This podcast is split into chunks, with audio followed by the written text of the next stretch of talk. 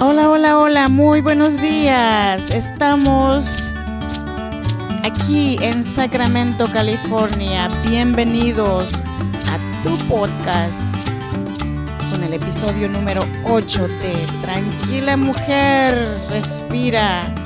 Freda Hunda saludándote como siempre y muy contenta de estar aquí una vez más contigo. Gracias, muchas gracias por este valioso tiempo que me regalas. Amanecimos, gracias a Dios.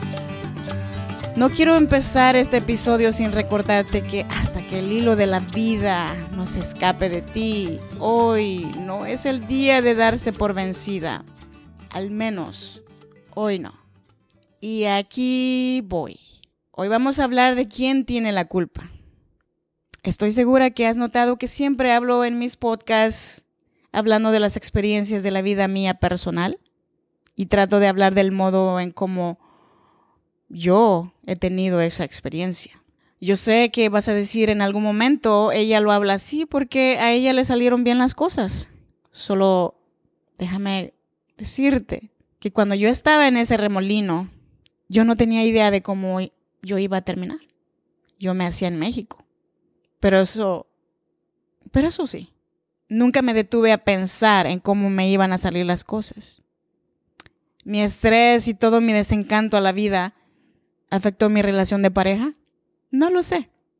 Pero yo sentía que mi, mi pareja no, no lo entendía porque no eran sus hijas no quiero pensar en que pude haber hecho diferente las cosas porque ya pasó, ya se fue.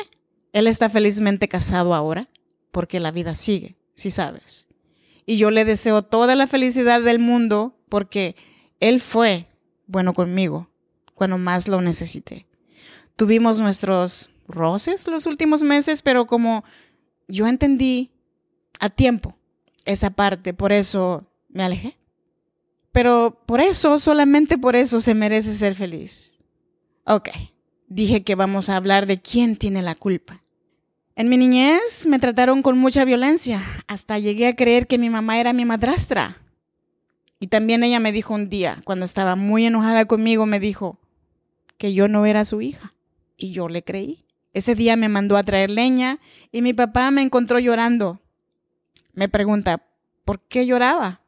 Le dije porque mi mamá me dijo que yo no era su hija. Entonces mi, mi papá me dice, tu mamá está loca. Claro que eres su hija. Me agarró la mano y me llevó frente a ella y le dijo, ¿por qué le dices eso a tu hija? Ella contesta, porque no obedece. Entonces mi papá le dijo, no quiero que le vuelvas a decir eso. Si escuchaste mi segundo podcast, ahí hablo de lo valiente que fue mi mamá no rendirse ante nada para curarme. Gastó hasta el dinero que no tenía. Buscó hasta que encontró a la persona que me quitó mi enfermedad. Pero cuando yo estaba curada y en mi adolescencia, fue violenta conmigo. Hasta con las palabras como aquellas que tú no eres mi hija. Pero, ¿será realmente culpa de mi mamá? ¿O le tengo que echar la culpa a alguien más? Porque mi mamá no nació así. Pero desde que nació, su papá le abandonó con su abuelita materna. No se hizo cargo de ella en toda su niñez hasta que mi mamá estuvo suficientemente grande para que fuera la sirvienta de su ahora nueva esposa. Mi mamá a su corta edad se hacía cargo de cuatro hermanos de la nueva familia de su papá y los golpes eran el pan de cada día. Me da hasta vergüenza decirlo.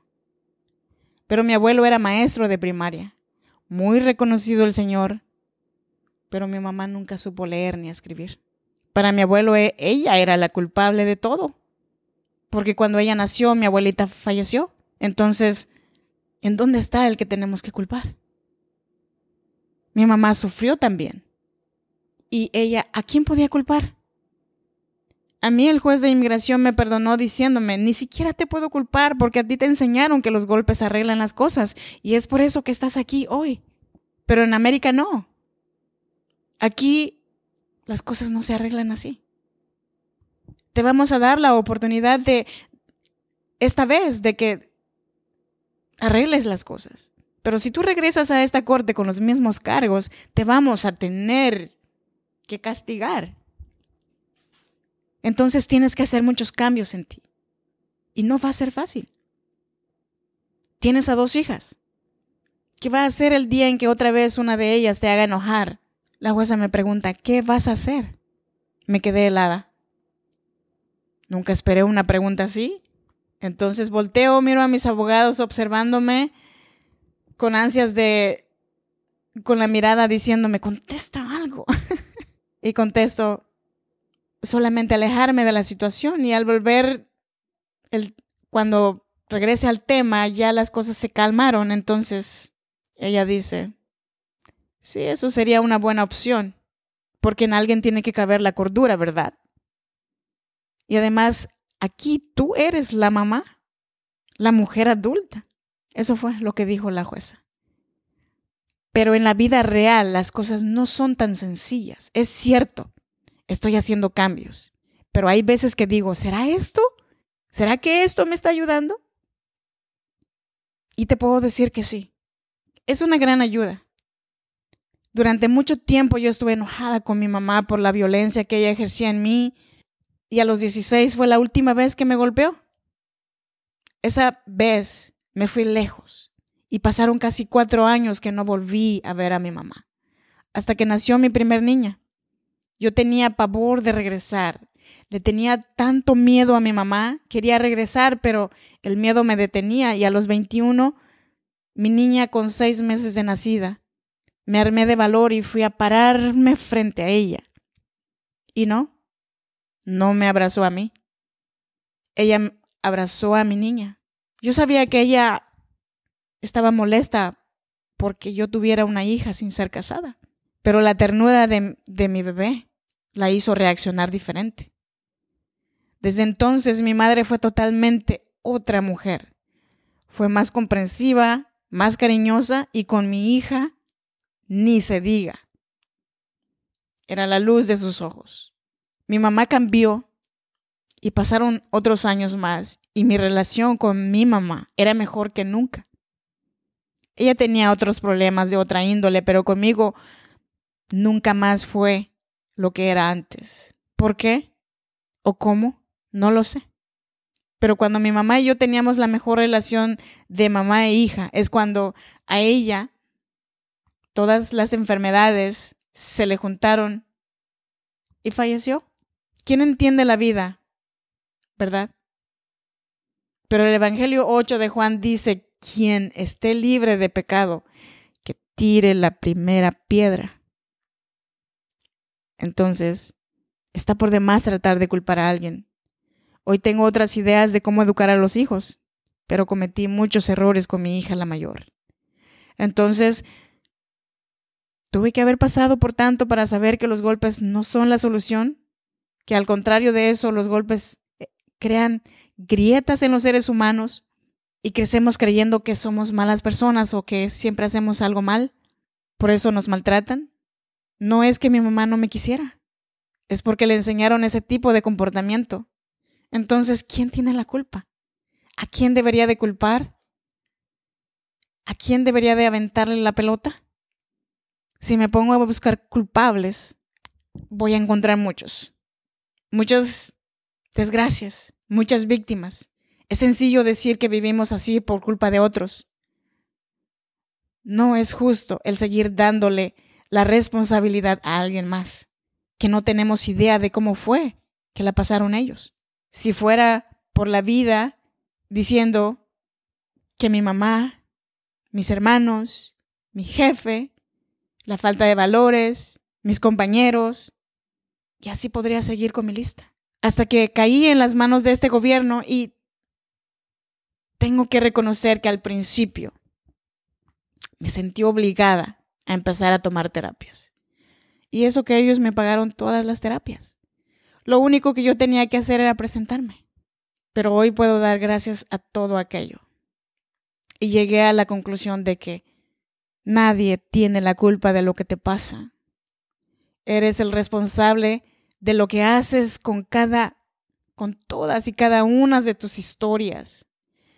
Nunca cambiarás a nadie si sigues echando la culpa a todos. Seguirás con los, con los ojos cerrados y no podrás conectar con tu felicidad.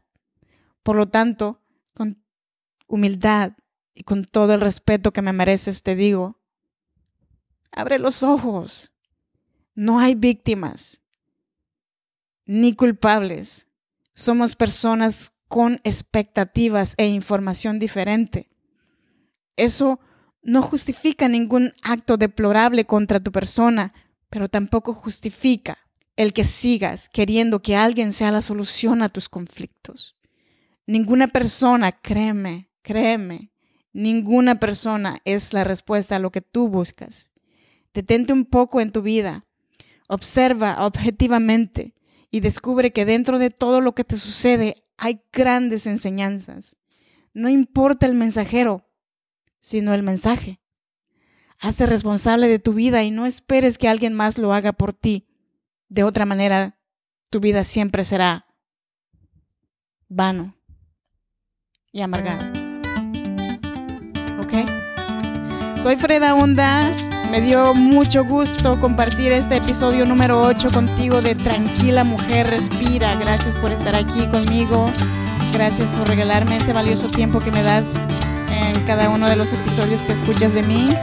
Espero que espero leer un mensaje de alguien en la siguiente episodio. Ok. Muchas gracias entonces. Y antes de que te vayas, déjame recordarte que hasta que el hilo de la vida no se escape de ti, hoy no es el día de darse por vencida.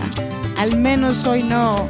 Te deseo un bonito comienzo de semana y espero que los días siguientes sean mejor, mucho mejor todavía. Gracias, gracias. Hasta luego.